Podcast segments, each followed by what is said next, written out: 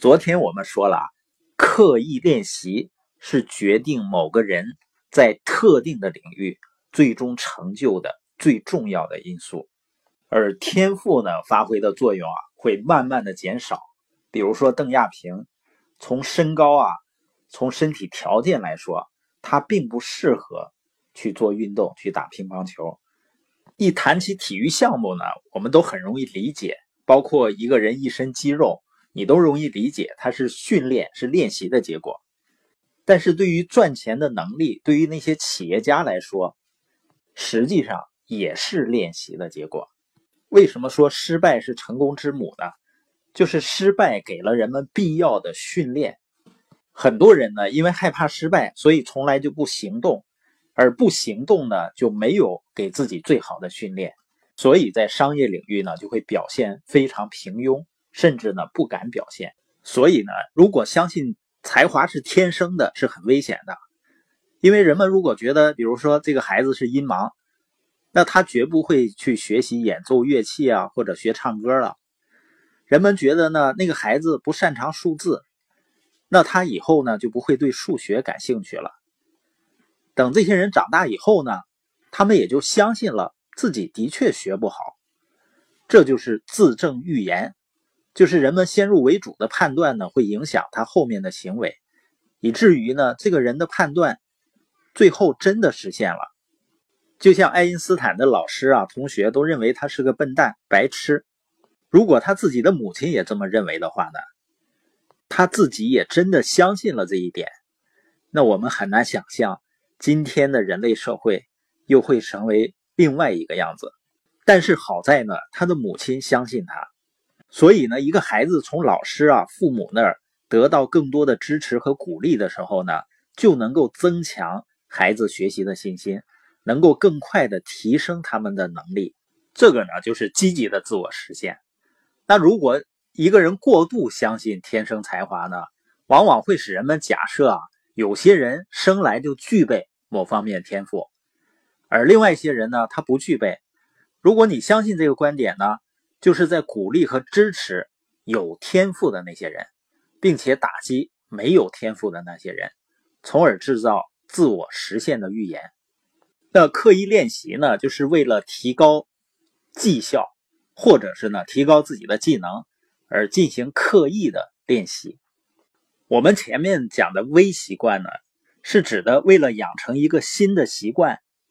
所使用的方法。而刻意练习呢，就是在我们养成的习惯的基础上，去刻意的提高，也就是离开自己熟练和舒适的区域呢，不断的去练习和提高。比如说呢，足球爱好者，他只不过呢是享受踢球这个过程，他很喜欢踢，很喜欢玩。那普通的足球运动员呢，只不过是例行公事的训练和参加比赛。那顶尖的足球运动员，他就在不断的发现现有能力的不足，他不会满足于现在的水平，并且呢，不断以自己不舒服的方式挑战并练习高难度的动作。而这种刻意练习的程度，不是单纯的工作经验，真正决定了顶尖大师和一般人的差距。所以你发现，有的人他有十年、二十年甚至三十年的工作经验。但是大部分时间呢，都是在无意识的重复自己已经做过的事情，真正刻意练习提升自己的技能的时间，可能十个小时都不到。而有的人呢，他只有两年的工作经验，但是每天呢，花费大量额外的时间做刻意练习，不断挑战自己完成任务水准的极限，用于刻意练习的时间呢，可能会有一千个小时。所以，为什么有的人工作十年、二十年仍然不是专家，而有的人呢，两年时间却表现得非常卓越？表面上看是十年和两年的差距，实际上呢是十个小时和一千个小时的差距。因为真正决定水平高低的，并不是工作的时间，而是真正用于刻意练习的时间。所以呢，很多人啊，他只是无意识的在工作，在增长经验，在三十五岁以后呢，就感叹力不从心了。而另一部分人呢，通过大量的刻意练习，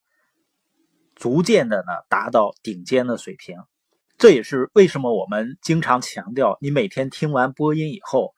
要有意识的去思考、去总结和提炼，然后呢再去分享。因为思考力和表达力是二十一世纪最昂贵的能力，而我们通过长期的、持续的、刻意的训练呢，就能够使我们拥有这种昂贵的能力。那对于多数人来讲呢，他可能就是听一听。啊，觉得有道理，然后呢，明天再继续听另外一个有道理的播音。